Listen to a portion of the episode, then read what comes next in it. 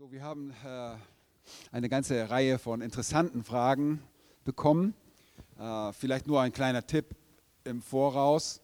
Äh, ich will niemanden entmutigen, Fragen zu stellen, aber einige dieser Fragen lassen sich sehr leicht lösen, äh, wenn man äh, eine Studienbibel hat. Ja, und in der Studienbibel vielleicht mal die Fußnote durchliest oder so, das ist auch schon eine Hilfe. Äh, oder einen Textzusammenhang liest dann sind äh, einige Fragen relativ schnell geklärt. Trotzdem, da waren sehr gute Fragen dabei und die wollen wir jetzt mal nach und nach angehen. Hast du das aufgeschlagen? Kannst du die Frage stellen vielleicht?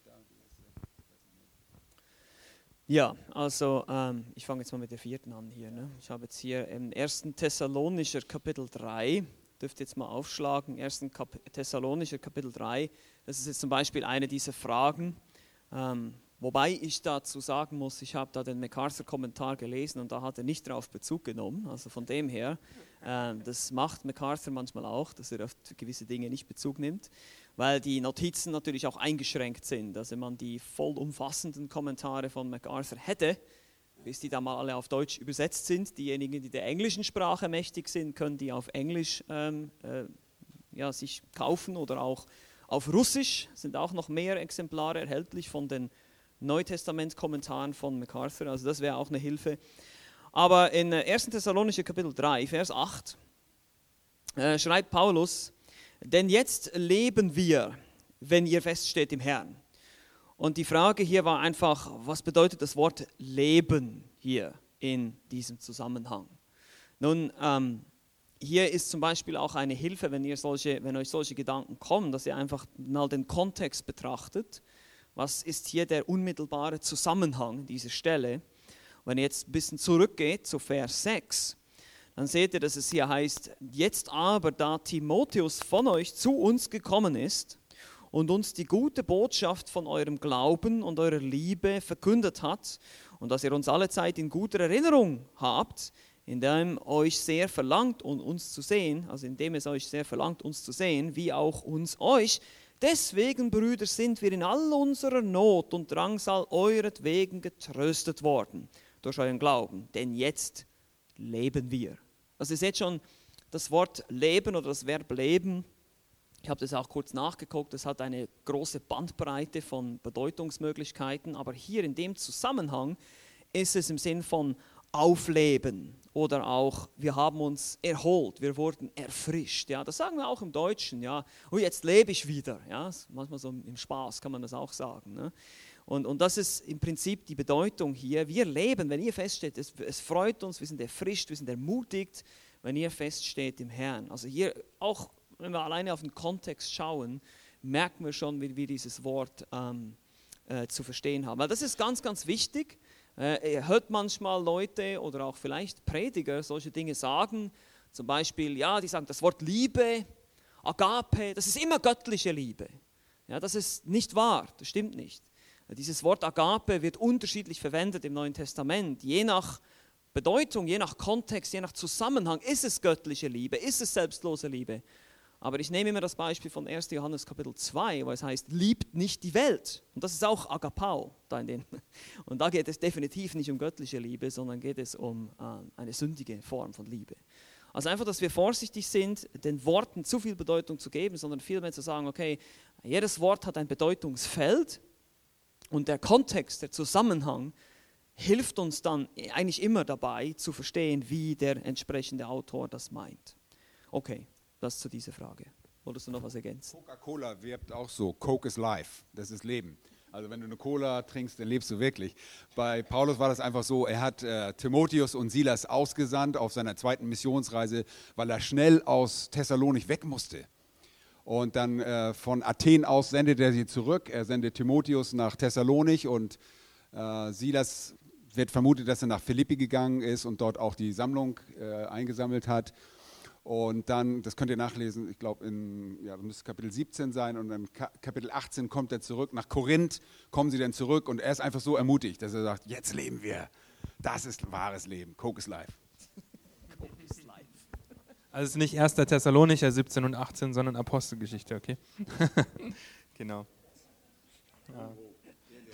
Eben.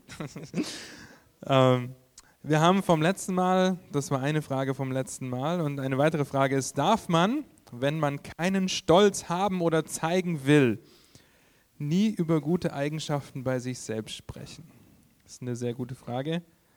Äh, wir sollen alle unseren Stolz abtöten ja, und unsere Selbstsucht und dennoch hat Gott uns Eigenschaften gegeben. Ich habe ganz, äh, ich habe an Römer 12 gedacht, wir haben das auch am Mittwoch in der Gebetsstunde gelesen und da sehen wir, dass jeder Christ hat Gaben bekommen.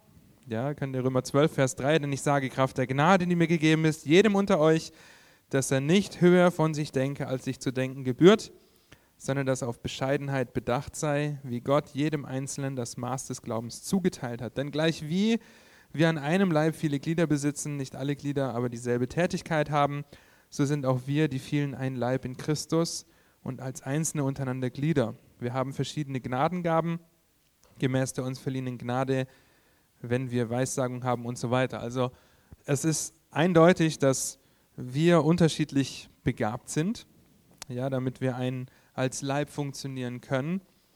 Ähm, du darfst natürlich über Eigenschaften, über gute Eigenschaften bei dir selbst sprechen, kannst du auch überlegen, wo bist du begabt. Aber die Motivation ist immer die Frage. Wenn das die Frage ist, okay, ich denke jetzt höher von mir, als sich zu denken gebührt, nämlich, dass ich jetzt irgendwie über dir stehe, als mein Bruder, der, ähm, was gibt es für ein Beispiel, wo man immer wieder guckt? Äh, Organisation zum Beispiel. Ja, es gibt die Leute, bei denen es, die können nicht wirklich organisieren, die dürfen das auch lernen, weil wir einen Gott der Ordnung haben. Aber dann gibt es Leute, die schütteln das aus dem Ärmel. Ja, und warum dann nicht auch diese Gabe, wenn ich weiß, okay, ich bin gut im Organisieren, kann vielleicht Events und so koordinieren, dann bringe ich mich da ein, weil ich weiß, dass ich da eine Gabe habe, aber nicht, um stolz zu präsentieren, wie toll ich bin, sondern weil ich dem Leib Christi dienen möchte. Ja, also seine guten Eigenschaften oder guten Gaben bei sich selbst zu finden, muss nicht unbedingt was mit Stolz zu tun haben. Ja. Lass mich mal beantworten, das kann ich du. Mach nur.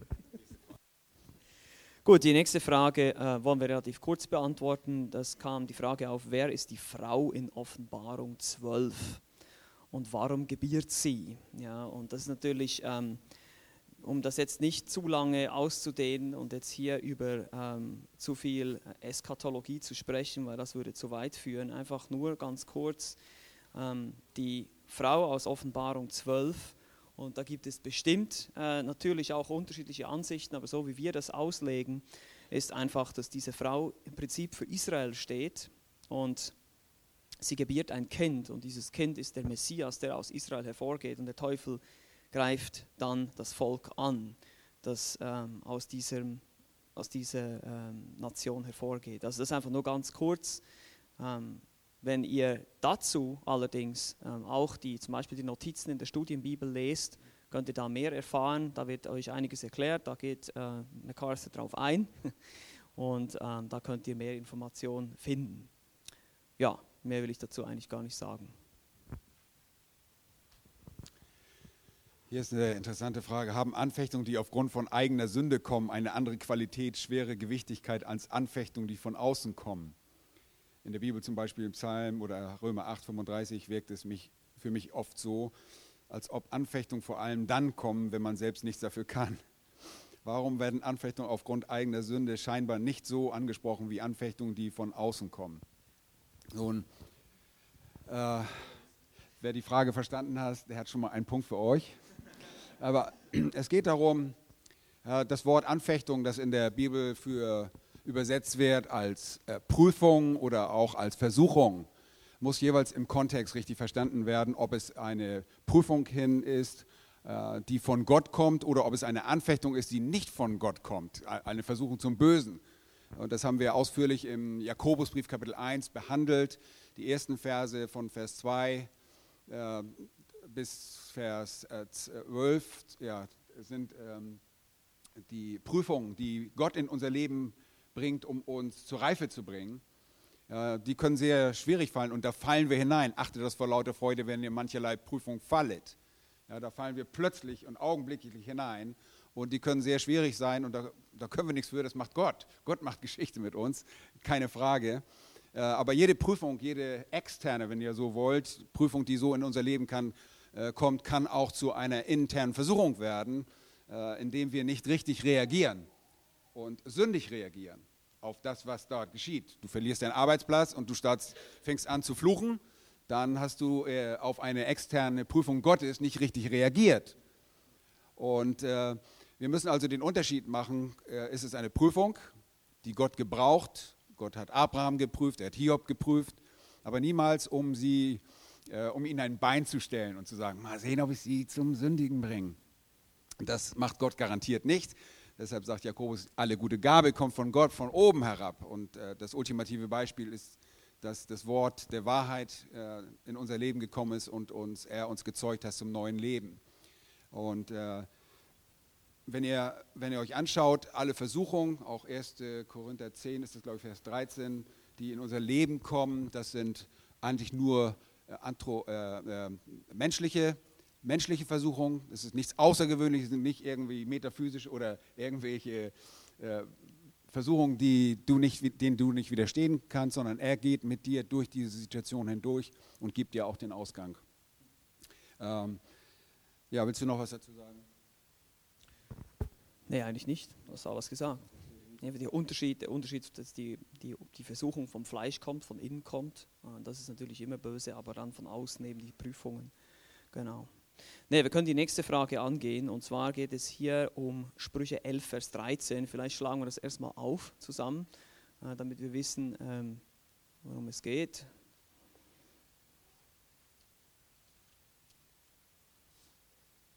Sprüche 11, 13.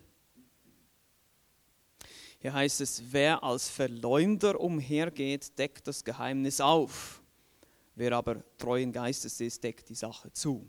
Also die Frage hier ist, es geht um Verleumdung. Wie soll man Sprüche 11, 13 umsetzen, wenn man sich nicht sicher ist, ob das, was man als Geheimnis von jemandem anvertraut bekommen hat, nicht eventuell mehr Seelsorge oder Jüngerschaft bedarf. Also euch wird etwas anvertraut von jemandem aus der Gemeinde und ähm, ihr merkt irgendwie, dass es, so habe ich das verstanden, eben wie, wie, gesagt, wenn wir diese Fragen falsch verstehen, dann derjenige, der die Frage gestellt hat, bitte kommt auf uns zu.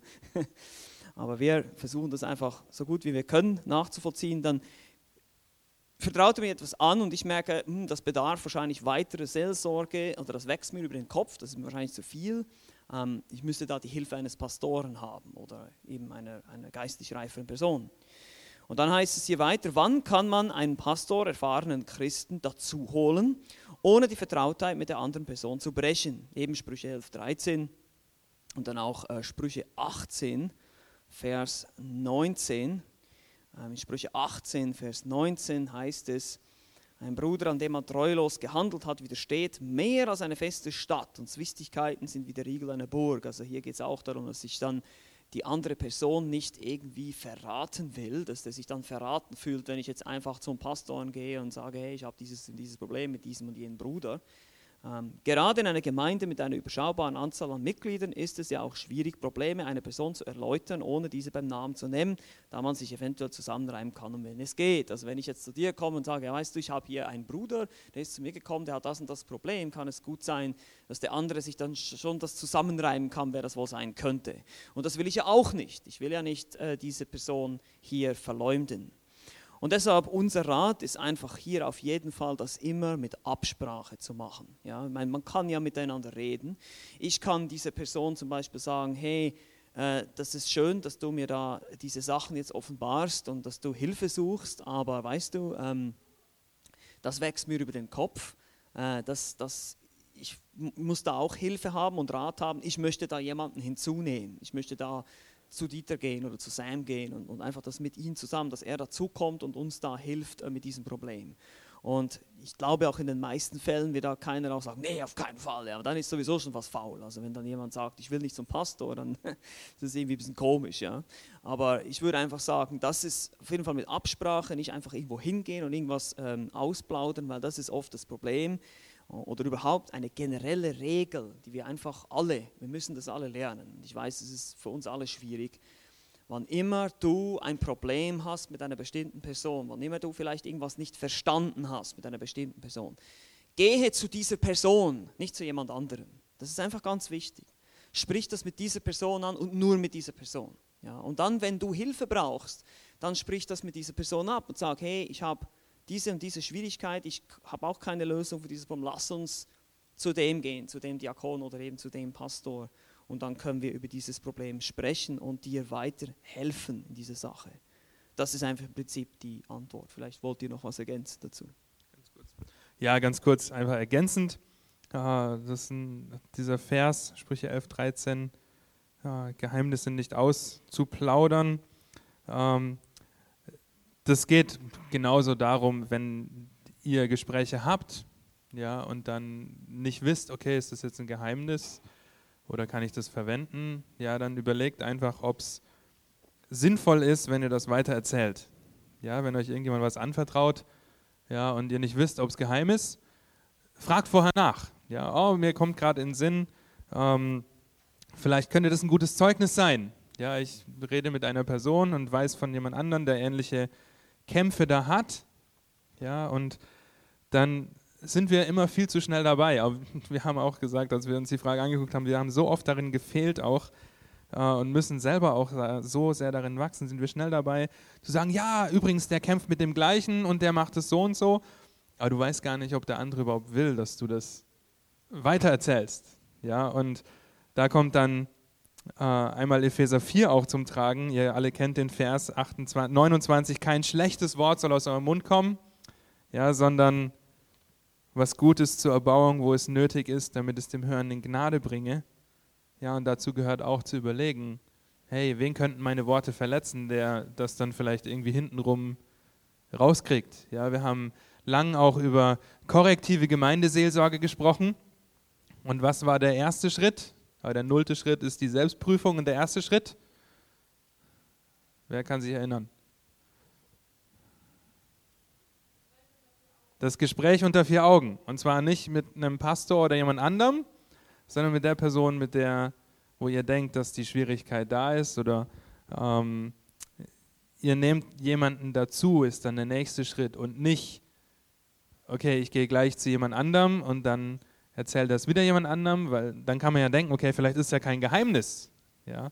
Aber behaltet einfach die Dinge, die ihr unter vier Augen besprecht, behaltet die für euch und wie Pascal schon gesagt hat, wenn es euch über den Kopf wächst oder ihr auch denkt, hey, das wäre ein gutes Zeugnis, ja, dann sprecht es mit dieser Person ab und fragt um deren Erlaubnis. Ja, und wenn es wirklich ein Problem ist, was Seelsorge bedarf oder Jüngerschaft, und sie das ablehnen, ja, dann siehst du ja ein Muster in ihrem Leben, wo sie konfrontiert werden müssen. Und dann geht es ja zu Schritt zwei der Gemeindezucht wo du, dass du dann nicht ignorieren kannst, okay, der hat gesagt, ich darf mit niemandem drüber reden oder jemand dazu holen, also lasse ich den einfach in seiner Sünde brodeln. Darum geht es auf keinen Fall. Ja, und es gibt natürlich auch die Fälle, das haben wir auch besprochen, es gibt auch die Fälle, wo du dann doch was sagen musst. Wenn zum Beispiel jemand zu dir kommt und dir anvertraut, er hat äh, jemanden umgebracht. Ja dann äh, hast du eine Anzeigepflicht. Also solche Dinge darfst du und kannst du nicht geheim halten. Das ist jetzt ein Extremfall, ich weiß, aber trotzdem einfach, ja, von dem her muss man das auch sagen. Ja, man kann nicht alles geheim halten oder eben auch, wenn der zweite oder dritte Schritt der Gemeindezucht gegangen werden muss, der korrektiven Gemeindezucht, dann kann ich es auch nicht geheim halten. Da muss ich es dann auch der Gemeinde sagen, zum Beispiel beim dritten Schritt. Ähm, das ist natürlich ganz klar, aber das ist erst der Fall, wenn diese Person nicht Buße tut. Ja vielleicht noch, ich habe das hebräische Wort nicht genau untersucht, aber hier sp spricht es ja von einem Verleumder. Äh, das zeigt, lässt äh, andeuten, dass es ein vorsätzliches, äh, ein vorsätzlicher Rufmord betrieben wird und dass einer vorsätzlich böse Sachen verbreitet. Das steckt so ein bisschen dahinter. Der Kontext ist auch Vers 9, mit dem Mund verdirbt der Ruchlose seinen Nächsten. Vers 11, äh, durch den Segen der Aufrichtigen kommt eine Stadt empor, aber durch den Mund der Gottlosen wird sie niedergerissen. Dann Vers 12, wer seinen Nächsten verachtet, hat keinen Verstand, aber ein Verständiger schweigt still. Ja, und dann kommt dieser vorsätzliche Verleumder, der den Rufmord betreibt und der plaudert alles aus oder wird dadurch zum, zum äh, Verleumder, indem er plaudert, was ihm äh, anvertraut worden ist. Und äh, ja, das weiß ich nicht ganz genau, muss müsste man das Wort vielleicht nochmal untersuchen. Okay? Gut, sollen wir die nächste Frage nehmen?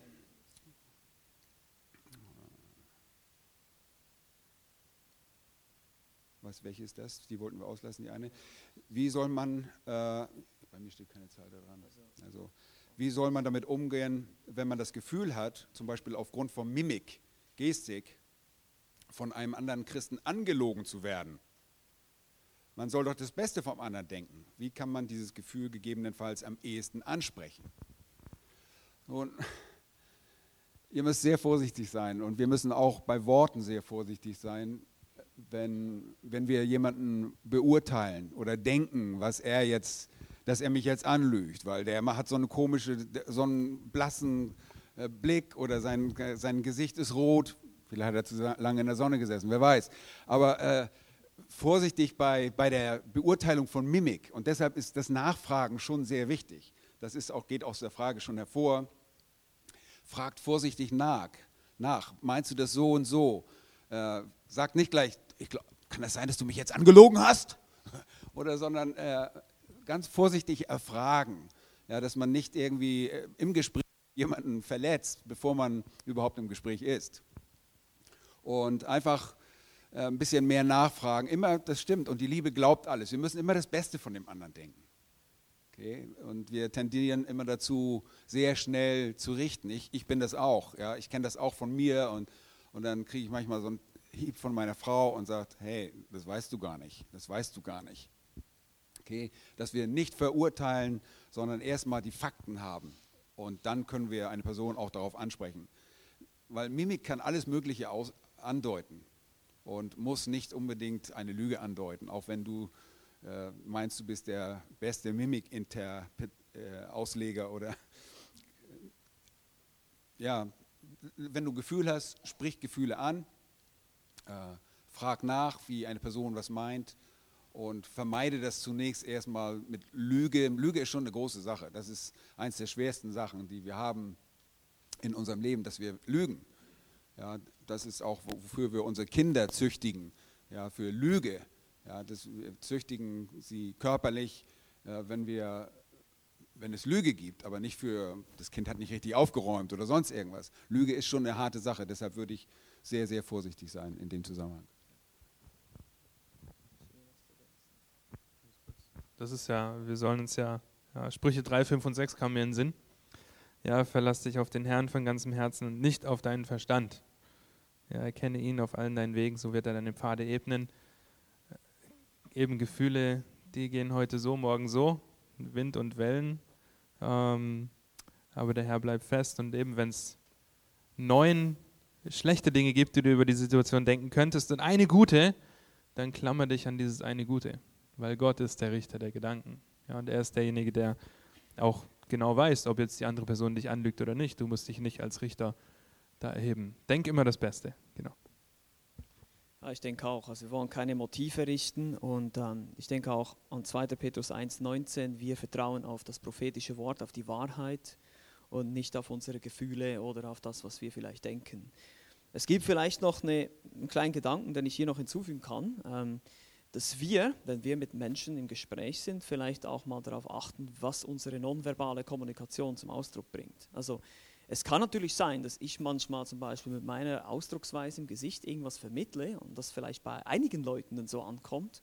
Und dann ist es vielleicht auch hilfreich, wenn man darauf angesprochen wird. Man merkt, oh, okay, dann muss ich mir vielleicht das abgewöhnen, ja, dass ich das nicht, dass ich nicht mehr falsch verstanden werde, wenn ich irgendwas sage. Ähm, das ist vielleicht auch noch einfach ein zusätzlicher Punkt, wo wir einander helfen können, weil das kann auch sehr schnell passieren, ja, dass jeder, oder wenn ich irgendjemandem was sage und der verdreht dann gleich die Augen und so und dann denke ich, oh, was denkst du jetzt? Und dann vielleicht hat es ihn irgendwie nur gejuckt oder so und keine Ahnung. Also ja, solche Dinge, das kann, man, das kann manchmal ganz doof gehen, ja, und einfach da müssen wir, Achtung jetzt. Meine Frau hat mir auch öfter gesagt, oder auch meine Kinder, guck nicht so böse, wenn andere reden. Und ich sage, hä, guck ich böse? Das ist mir nicht bewusst. Und da muss man aufpassen, wie man guckt, ja. Das dann nicht denkt, was habe ich jetzt verkehrt gemacht? Darf ich die nächste Frage beantworten? Die ist nämlich so leicht. Wie kommt in Apostelgeschichte 2,42 nicht, warum kommt in Apostelgeschichte 2,42 nicht die Taufe vor? Das Mahl des Herrn wird ja da genannt. Da heißt es, sie blieben aber beständig in der Apostellehre und Brotbrechen und Gebet. Und, ja. Also warum ist da nicht die Taufe drin? Nun, ihr müsst nur einen Vers vorher gehen, Vers 41, dann werdet ihr herausfinden, wer die sie sind.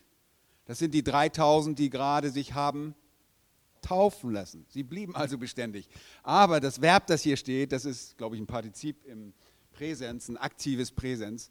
Ähm, ich weiß darauf hin, dass es das Fortlaufendes ist. Und wir taufen uns ja nicht ständig, oder? Oder wollt ihr nochmal getauft werden? Ich kann euch mal waschen, das, das ist vielleicht was. Äh, aber taufen, das machen wir ja nicht ständig. Das ist eine einmalige Handlung und die sehen wir dann in Vers 41. Ich glaube, das reicht, oder? Ich gehe noch ein bisschen weiter nach oben hier. Das sind noch zwei Fragen. Also eine Frage kam noch hier. Ähm, kann und sollte man andere Christen in Liebe zurechtweisen, die nicht in der eigenen lokalen Gemeinde sind oder angehören? Also hier geht es so ein bisschen eine Mitgliedschaftsfrage. Ähm, wir haben gesagt, okay, ja, sicherlich, wir haben alle eine Verantwortung gegenüber allen Geschwistern, äh, egal ob sie jetzt, wir, gehen nicht, wir denken nicht, wenn ich jemanden in Sünde erleben sehe, ja, der ist ja nicht von meiner Gemeinde, das interessiert mich nicht, ja, das wäre lieblos. Äh, und deshalb, das ist ja das Motiv, warum wir überhaupt aufeinander zugehen, ist ja nicht, ähm, weil ich jetzt jemanden kaputt machen will oder weil ich jemanden rausschmeißen will aus der Gemeinde, sondern das Ziel ist ja, in Liebe den Bruder zurechtzubringen. Und das kann auch mal sein, dass das ein Bruder aus einer anderen Gemeinde ist oder eine Schwester. Ähm, natürlich wird dadurch, äh, dass diese Person einer anderen Gemeinde angehört oder vielleicht sogar gar keiner Gemeinde angehört, im Moment, das gibt es ja leider auch heute, äh, wird der ganze Prozess der Gemeindezucht schwierig. Ja. Man kann natürlich, und wir haben auch gesagt, eine Möglichkeit ist sicherlich, diese Person ähm, darauf hinzuweisen, äh, in Liebe und dann zu sagen, hey, hol dir Hilfe in deiner Gemeinde, bei deinem Pastor oder hast du schon mal mit deinem Pastor darüber gesprochen, über dieses Problem in deinem Leben. Einfach die, die Person auf jeden Fall auf die Gemeinde oder die Autoritäten seiner Gemeinde hinweisen, wo sie gerade ist, diese Person, weil das sind die Hirten, die verantwortlich sind für diese Person. Und wenn diese Person keiner Gemeinde angehört, dann muss man sie sowieso ermahnen, sich einer Gemeinde anzuschließen, weil das nämlich nicht biblisch ist. Also das ist sowieso nicht gesund, wenn du keiner lokalen Gemeinde angehörst. Man sollte immer irgendwo ein geistliches Zuhause haben. Ähm, das ist sicherlich sehr, sehr wichtig. Also in begrenztem Maße, ja, können wir, sollen wir auch, haben wir eine Verantwortung, aber es ist definitiv natürlich schwieriger. Man sollte dann versuchen, möglichst die Person äh, Richtung Pastoren ihrer eigenen Gemeinde zu schieben. Nicht, dass ich jetzt zum Beispiel einfach anfange, Seelsorge mit dieser Person zu machen, ohne, irgendwie, ohne Absprache oder ohne irgendwas äh, mit ihrer Gemeinde. Das wäre auch nicht richtig, weil wir wollen ja die Autorität der Hirten in ihrer Gemeinde auch nicht untergraben. Und deshalb, das würde einfach auch die Kommunikation suchen äh, und die Person einfach ermutigen, sagen, geh und hol dir Hilfe damit. Und wenn es so sein sollte, dass diese Gemeinde dann meint, okay, doch, wir hätten nichts dagegen, wenn ihr dieser Person auch ein bisschen helft, dann müsste das natürlich in Absprache geschehen. Aber das sind dann wieder ein bisschen komplexere Situationen, die wir im Grunde genommen eher vermeiden wollen. Es ist schon besser, man macht das innerhalb der Gemeinde. Ja.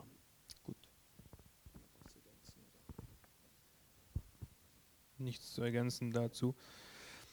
Mir passiert es, dass ich mir erst anfange, Sorgen um etwas zu machen, wenn ich länger darüber nachdenke und auch dafür bete. Wie kann man sich neben dem Gebet davor hüten, sich Sorgen zu machen?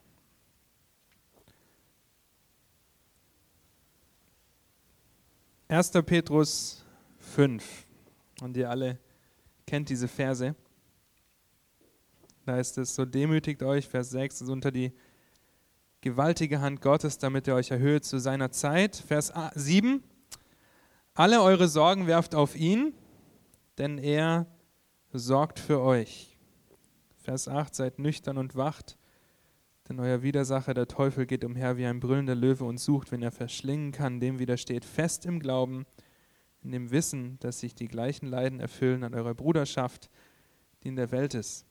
Auch hier ist der Kontext, wie immer, Kontext, Kontext, Kontext, so wichtig. Alle eure Sorgen werft auf ihn, denn er sorgt für euch. Und wenn wir ins Gebet gehen, ihm unsere Sorgen, Gott unsere Sorgen anvertrauen, dann ist das richtig, weil wir, so das sollen, weil wir das machen sollen. Aber es soll uns dabei helfen, nüchtern zu bleiben und uns eben nicht darum zu drehen.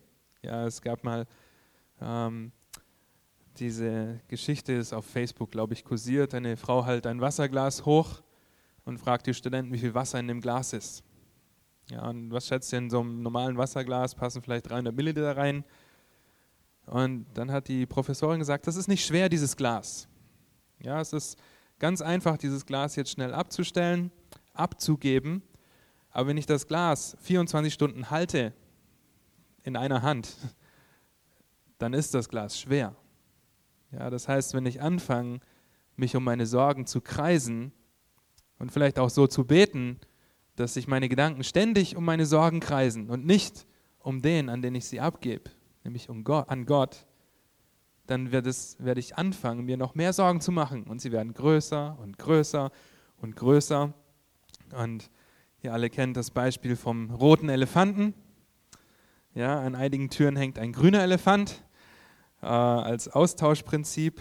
Ja, wenn ihr nicht über den roten Elefanten nachdenken wollt, dann denkt nicht, ich denke jetzt nicht mehr über den roten Elefanten nach. Ja, wenn ihr euch Sorgen macht, wird mein Kind gläubig.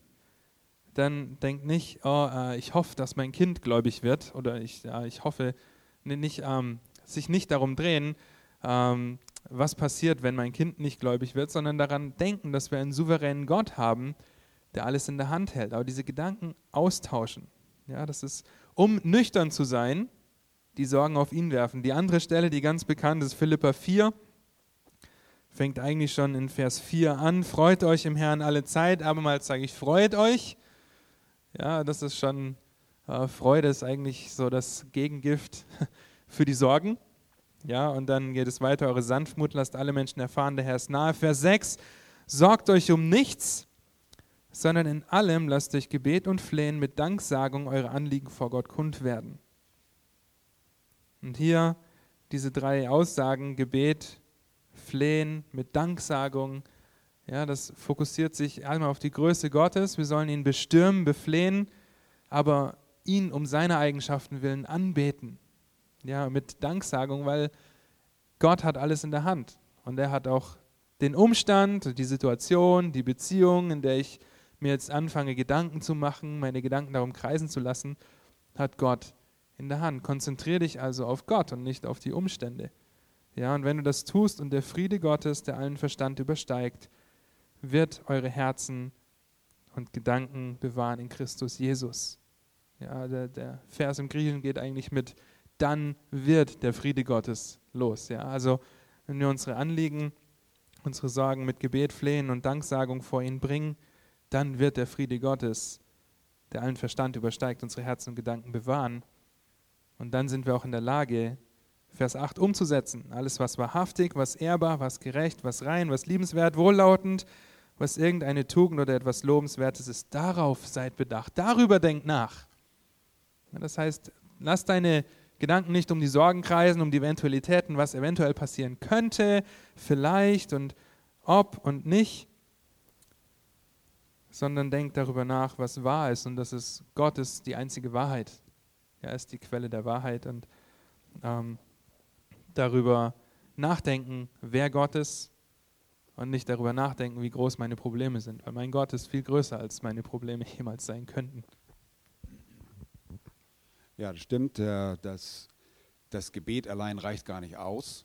Äh, und zwar ist die Frage auch, was wir nebst Gebet tun können. Und das ist, dass wir einfach unseren Verstand informieren, dass wir im Wort Gottes leben. Das macht Jesus. Er zeigt es in äh, Matthäus Kapitel 6 auf, in der Bergpredigt. Und er zeigt die Nutzlosigkeit des Sorgens auf. Und äh, letzte Woche schrieb mir eine junge Frau, die jetzt vor Gericht äh, gehen muss, weil sie äh, im Scheidungsprozess ist. Und sie sagt, ich habe so eine Angst und so, solche Sorgen. Da habe ich gesagt, okay, jetzt schreib mal alle deine Sorgen auf. Alles, was, was im schlimmsten Fall eintreffen kann, schreibst du jetzt mal auf. Und dann sagst du mir, was du daran ändern kannst. Und dann äh, kam die Antwort, tja, das ist eben das Schlimme, ich weiß gar nicht, was mich erwartet, das ist meine Sorge. Und äh, dann habe ich, hab ich ihr gesagt, hey, geh zu Matthäus 6. Was kannst du daran ändern, wenn du dir Sorgen machst? Du kannst es nur Gott sagen, weil er ist dein Vater. Sorgen machen sich die Leute, die keinen himmlischen Vater haben. Das machen die Heiden, sagt Jesus. Aber wir brauchen uns nicht sorgen, weil du kannst keine Elle zu deinem Leben hinzufügen und du kannst auch die Umstände nicht ändern. Du bist in, die, in der Hand eines mächtigen Gottes. Und wie Sam sagte, wir müssen in der Erkenntnis Gottes wachsen. Und wenn wir darin wachsen, wenn wir im Wort Gottes wachsen, wenn wir uns vom Wort Gottes weiter nähern, dann werden diese Wahrheiten unsere eigenen Wahrheiten. Das ist so ein bisschen das, was wir nachher äh, sehen Kolosser 3, dass die, das Wort Gottes in uns wohnt und wir werden in Weisheit ermahnen und lehren können, weil wir diese Wahrheiten angenommen haben. Sie leben in uns. Und so ist es wichtig, neb, nebst Gebet, wenn das Gebet dich dazu äh, äh, zur Sorge verleitet, dann bist du nicht genug im Wort Gottes. Dann kennst du Gott noch nicht genug, dann kennst du denjenigen noch nicht genug, mit dem du eigentlich redest. Und den müssen wir kennenlernen. Und das ist äh, der Prozess der Heiligung des Wachstums im Glauben. Vielleicht auch noch als kleine Ergänzung oder eben auch zu lernen, wie wir richtig beten. Ja, ich meine, wir können beim Gebet, und das hat Sam ja auch schon angesprochen, uns auf die falschen Dinge ausrichten. Ja, auch, dass ich äh, oft äh, bete und dann, ja, Herr, bitte gib mir dies, gib mir das, gib mir jenes, äh, nimm mir dieses Gefühl weg oder was auch immer, das wird Gott nicht so einfach tun. Ja, das möchte er gar nicht, sondern er möchte, dass wir heilig leben und er möchte, dass ich ihm zeige, wie ich ihn liebe. Ja, weil er hat mir seinen Heiligen Geist gegeben, er hat mir alles gegeben, was ich brauche zum Leben in Gottseligkeit, 2. Petrus 1, Vers 3. Und deshalb möchte er jetzt von mir, dass ich lerne, ihm zu vertrauen, seine Wahrheit zu glauben und eben die Waffenrüstung anzuziehen und loszugehen. Ja? Und nicht einfach hier zu liegen und sagen, ja, hilf mir jetzt und hilf mir jetzt, sondern es gibt Dinge, wo wir natürlich nichts ändern können. Da gibt es aber auch Dinge, wo ich sagen kann, okay, ich muss lernen, meinen Verstand, meine Gefühle, mein, meine Gedanken zu kontrollieren. Das ist Römer 12, die, die Erneuerung der Sinne. Ich muss meinen Leib immer wieder auf den Altar schieben, ja, immer wieder hochschieben. Und er will immer wieder runterkriechen, dann muss ich ihn halt wieder hochschieben, ja, auf den Opferaltar. So ist es einfach in der Heiligung und ich denke, das gehört einfach auch dazu. Wenn ich mir Sorgen mache, dann ist es Unglaube. Das ist Unglaube an Gott. Das ist Sünde. Ja, wir müssen es beim Namen nehmen. Das ist eigentlich Sünde. Weil ich vertraue Gott nicht. Was gibt es für einen Grund, Gott nicht zu vertrauen? Dem, dem Gott, der nicht lügen kann dem Gott, den, der mein Vater ist. Ja, was gibt es für einen Grund? Und deshalb ähm, muss ich da in meinen Gedanken einfach bußen und sagen, Herr, ich vertraue jetzt auf dein Wort. Ich glaube jetzt nicht mehr, was ich, wie ich mich fühle und in meine Umstände, sondern ich vertraue auf dein Wort. Und ich denke, das ist etwas, wo wir alle immer wieder lernen und üben müssen. Ja, das muss, jeder von uns muss das ständig einüben, weil unsere natürliche Neigung ist eben, alles selber kontrollieren zu wollen, unser Leben selber in die Hand nehmen zu wollen, autonom zu sein ja, unabhängig. Das ist unsere größte Sünde eigentlich, die Autonomie. Der Mensch will selber bestimmen über sich selbst und er ist gar nicht dafür gemacht, das zu tun, sondern er muss lernen, Abhängigkeit von Gott zu leben und das ist Glaube, das ist Vertrauen. Und da müssen wir uns immer wieder selber ähm, darin üben, das zu tun. Ja. Als praktisches Beispiel noch ganz. Diese Woche habe ich mir Sorgen gemacht und ich habe eine ziemliche Abfuhr gekriegt von jemandem, der mir gesagt hat, Mann, du hast das Vorrecht, du kennst das Wort Gottes so gut. Ich bin fast neidisch darauf oder man kann dich beneiden, dass du so viel im Wort Gottes, jetzt predige dich selber an. Habe ich gedacht, ah, stimmt. Und ich habe angefangen, mich anzupredigen. Ja, das ist das, was ich weiß, auf mich selber anzuwenden. Das ist der Prozess, wo ich sage, ich brauche mir keine Sorgen machen. Ja, ich, ich muss einfach das anwenden, was ich schon weiß. Ja, zu uns selbst predigen, das ist eine gute Sache. Die Psalmisten machen das auch. Ja. Wenn ihr euch das mal anschaut, ja. Harre auf den Herrn, meine Seele. Das befiehlt er sich selbst. Ja, das ist, müssen wir auch müssen wir wieder tun. Genau, also, lass uns weitergehen. Hier haben wir noch ein paar Fragen. Ähm, ich nehme jetzt hier mal die nächste. Äh, gibt es, gibt es einen Unterschied zwischen der Unterordnung der Frau vor und während der Ehe? Wenn ja, wie kann man die Unterordnung vor der Ehe biblisch praktizieren? Das ist natürlich jetzt immer die Frage, was das für eine Situation ist, ähm, welche Situation man da im Hintergrund oder im Hinterkopf hat. Aber lasst uns das einfach mal anschauen. Wir gehen einfach mal zu Epheser 5. Ja.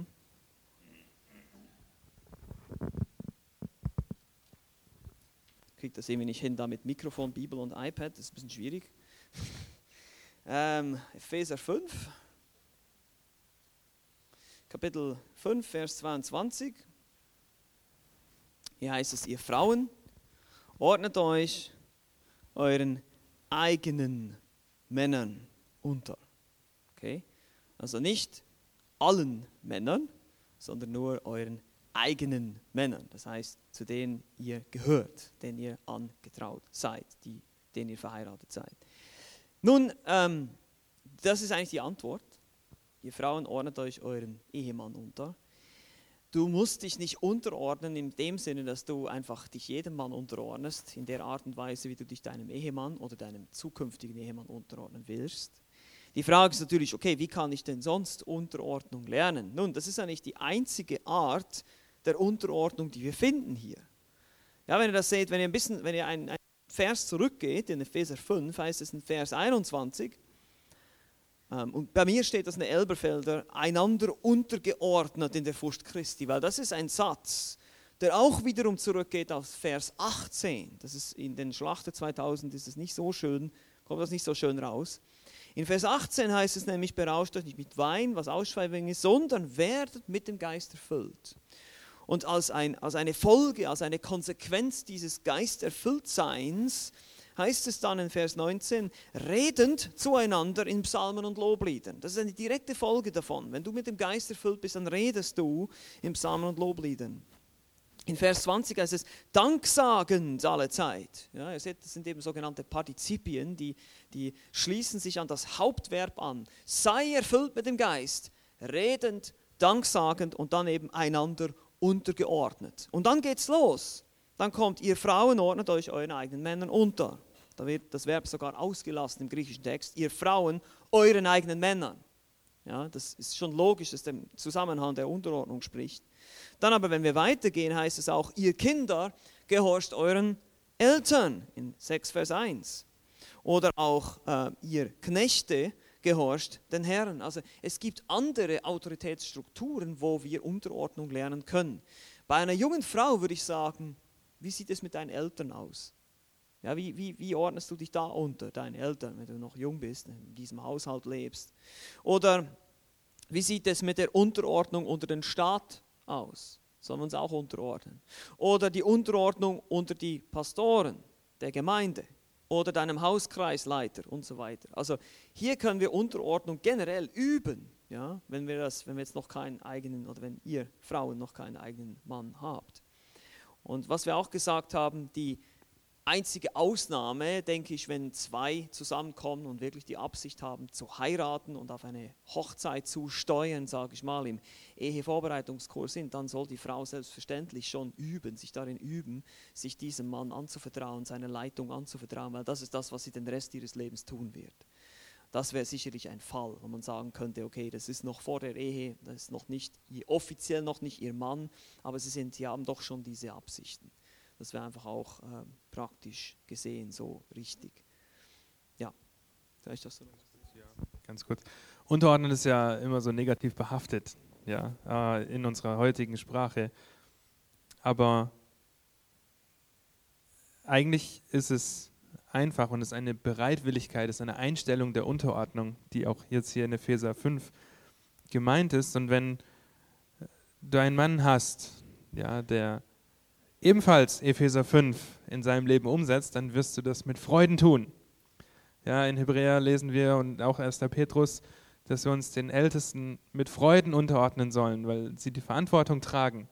Ähm, wir sollen uns einander unterordnen und das soll alles, ja, wir sollen das tun, das ist ein Befehl, aber wir sollen das in Freude und mit Bereitwilligkeit machen. Ja, Gottes Wort sagt das, also setze ich das auch um und es wird auch eine schöne Sache sein. Und deshalb, ihr Männer, die ihr unverheiratet seid, schaut darauf, wie sich die Frauen in der Gemeinde verhalten. Ja, ähm, den Ältesten gegenüber, Hauskreisleitern gegenüber und ihr Frauen, schaut darauf, wie die Männer leiten. Ja, auch wenn sie vielleicht keine Leitungsposition in der Gemeinde innehaben. Aber wie verhalten sie sich? Ja, auch gegenüber ihrer eigenen Mutter. Ja, und äh, beobachtet das einfach. Ähm, aber wenn das im Herrn geschieht, wenn der Mann im Herrn leitet, ja, auch die Ältesten oder Hauskreisleiter, dann wird es auch eine Freude sein, sich ihnen unterzuordnen. Ja, also ich einfach diesen negativen Aspekt so ein bisschen da raus, rausnehmen. Ja, weil das ist eine wunderbare Sache, dass wir uns unter Christus, unter unser Haupt unterordnen dürfen. Ja, es wäre eine Katastrophe, wenn das ähm, nicht so wäre, wenn wir das nicht aus Liebe tun würden und aus Dankbarkeit. Ja. Noch was zu ergänzen? Sonst 1. Korinther, oder? Also ich wollte noch dazu sagen, eben, das ist genau richtig, weil ihr seht es ist eine Folge des Erfülltseins mit dem Geist. Und wenn wir erfüllt sind mit dem Geist, dann sind wir liebevoll, dann wollen wir das tun, was Gott sagt, dann lieben wir ihn, dann tun wir das aus Dankbarkeit.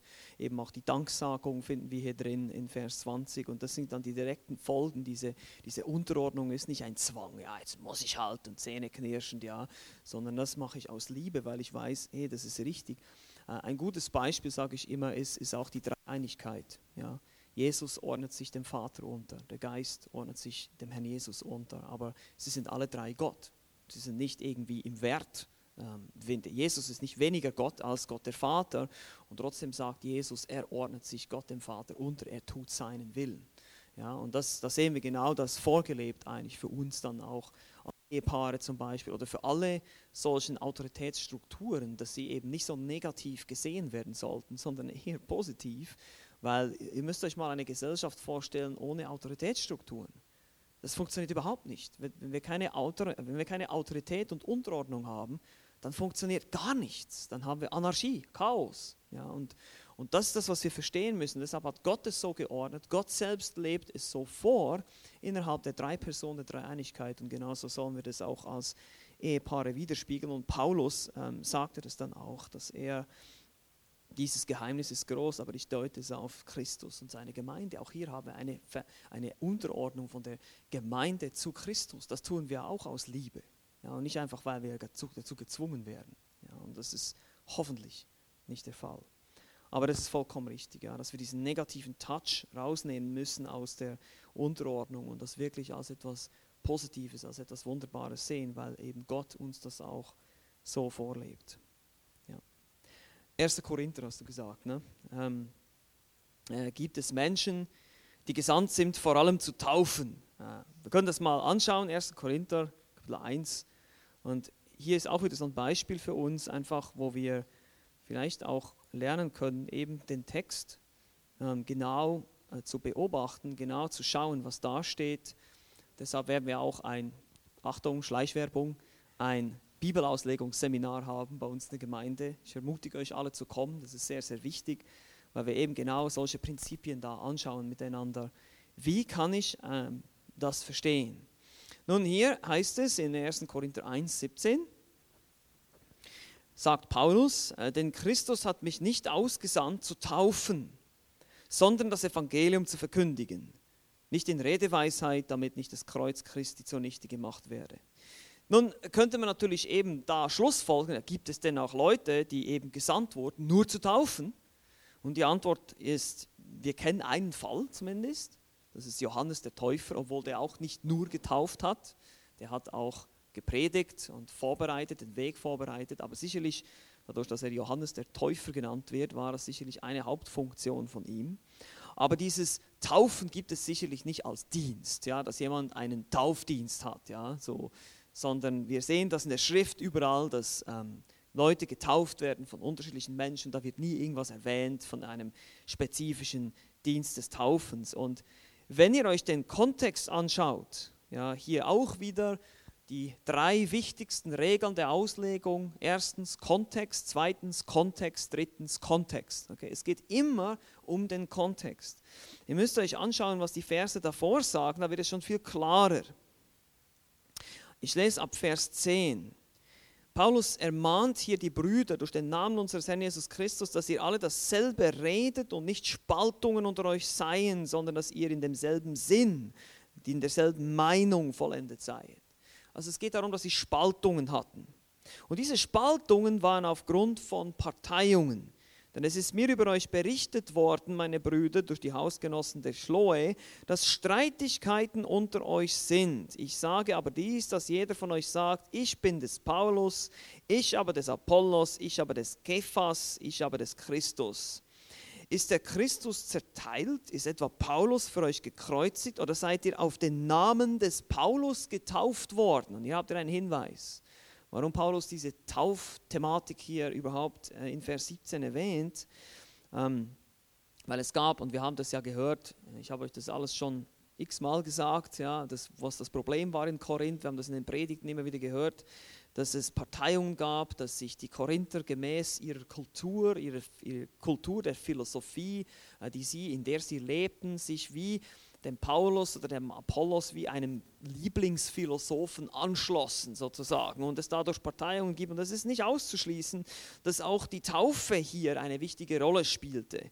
Dann heißt es nämlich in Vers 14, ich danke Gott, dass ich niemand von euch getauft habe außer Crispus und Gaius damit nicht jemand sage, dass ihr auf meinen Namen getauft worden seid, weil wir taufen ja auf den Namen Jesu Christi. Aber die haben das dann so wahrscheinlich gedreht und gesagt, ja, ich wurde von Paulus getauft. Ich gehöre jetzt zu seiner Partei, ich bin jetzt ähm, in seiner Gruppe. Und dann heißt es auch noch, ich habe aber auch das Haus des Stephanas getauft, sonst weiß ich nicht, ob ich jemand anderes getauft habe. Also er wusste nicht mehr genau, da seht ihr schon, Paulus, äh, für ihn war die Taufe jetzt auch nicht heilsnotwendig. Er wusste nicht mal, wenn er jetzt genau alles getauft hat. Und dann sagt er einfach, denn Christus hat mich nicht ausgesandt zu taufen. Das ist eben nicht der Punkt, sondern das Evangelium zu verkündigen. Das heißt nicht, dass es deshalb automatisch einen Taufdienst gibt, sondern Paulus macht hier einfach einen Punkt und sagt, Leute, ihr konzentriert euch auf das Falsche. Ja, ihr konzentriert euch so sehr auf die Taufe und auf eure Gruppenzugehörigkeit und auf eure Parteiungen, dass ihr überhaupt nicht merkt, um was es geht. Es geht um das Evangelium und nicht um irgendwelche Redeweisheit. Und das betont er auch immer wieder, weil gewisse Leute hingen neben dem Apollos an, wahrscheinlich weil er ein geschliffener Redner war und das unter den Griechen sehr beliebt war. Und Paulus muss das einfach korrigieren. Und das ist der Zusammenhang hier. Der Zusammenhang ist, Paulus macht einen Punkt und sagt, ich bin nicht gekommen, um zu taufen, sondern um zu evangelisieren. Das, das Evangelisieren, das, das Aus, äh, äh, das, die Verkündigung des Evangeliums, die Gemeindegründung liegt hier im Fokus und nicht die Taufe. Und ihr hört euch bitte jetzt auf zu streiten darüber. Und das geht dann, geht dann so weiter in seinem Argument. Ja, okay. Bleiben wir gleich beim 1. Korinther, Kapitel 10, Vers 13. Keine Versuchung hat euch ergriffen als nur eine menschliche Gott aber ist treu, der nicht zulassen wird, dass ihr über euer Vermögen versucht werdet, sondern mit der Versuchung auch den Ausgang schaffen wird, sodass ihr sie ertragen könnt. Frage dazu, äh, wie kann man 1. Korinther 10, 13 richtig verstehen, wenn sich teilweise auch Christen suizidieren oder aus den verschiedensten Gründen in Verzweiflung versinken? Nun, die Antwort ist auch hier recht einfach. Gott stellt uns alles zur Verfügung aber der Mensch nimmt nicht alles an. Ich wurde daran erinnert, was an eine äh, Frau mit Namens Hetty Green, sie wird auch die Hexe der Wall Street genannt, im 19. Jahrhundert aufgewachsen, äh, eine der reichsten Frauen der Welt gewesen. Und äh, sie war so reich, wenn man das heute umrechnen würde und Inflationsrate und was weiß nicht alles, dann wäre sie eine Milliardärin gewesen. Schon damals zu der Zeit hatte sie Millionen von Dollars. Sie war reich, aber sie hat gelebt wie, äh, gelebt wie ein Bettler. Sie hat nicht von ihrem Reichtum Gebrauch gemacht. Sie äh, hat einen Sohn gehabt, der sich am Knie verletzte und aus der Entzündung wurde das Bein so schlimm, dass das Bein abgenommen werden musste, weil sie zu geizig war, ein bisschen Geld für das Krankenhaus aufzuwenden. Und so ist es auch.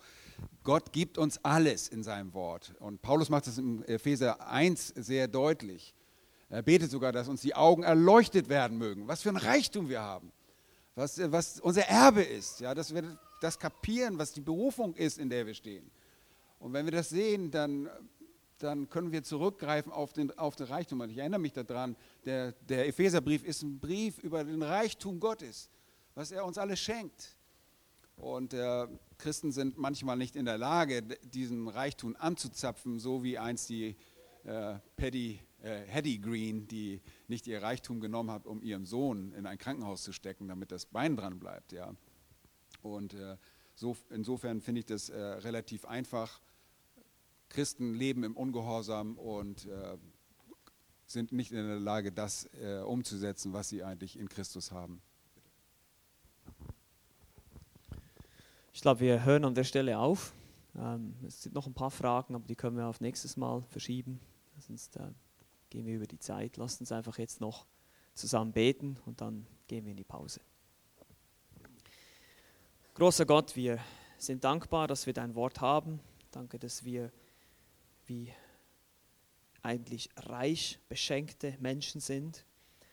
Und vergib uns dass wir das oft nicht sehen, ähm, dass wir daran zweifeln, dass wir uns eben Sorgen machen, dass wir nicht auf die Wahrheit vertrauen, sondern auf unsere Gefühle, auf unsere Intu Intuition, auf was weiß ich auch immer, unsere Umstände schauen. Wie Petrus, der auf dem Wasser ging und dann bemerkte, dass er in einem Sturm ist und wahrscheinlich dachte, dass es nicht möglich ist, was er da tut und zu sinken beginnt. Und doch bist du mit uns, du ziehst uns raus, selbst wenn wir versagen. Ich danke dir dafür.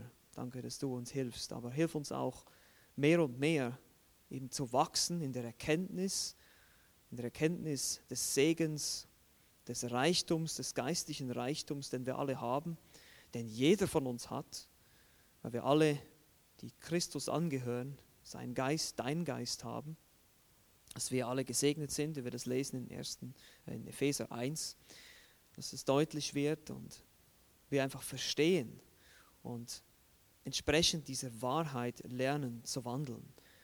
Dass wir tatsächlich glauben, dass wir uns nicht nur gläubig nennen, sondern wirklich glauben, vertrauen darauf, dass das wahr ist, was da steht und dass ich das tun kann in deiner Kraft. Danke, dass du uns diese Gnade schenkst und dass wir das lernen dürfen, dass wir von dir lernen dürfen, immer wieder an die Hand genommen werden und dass wenn wir versagen, dass wir unsere Sünde bekennen und du treu und gerecht bist und uns unsere Sünde vergibst und uns reinigst von aller Ungerechtigkeit und dass wir dann wieder aufstehen dürfen und weiterkämpfen dürfen. Hilf du jedem Einzelnen von uns, dass wir als deine Gemeinde dir die Ehre geben, indem wir dir nachfolgen, weil wir dich lieben und weil wir dankbar sind für all deine Gnadengeschenke. In Jesu Namen. Amen.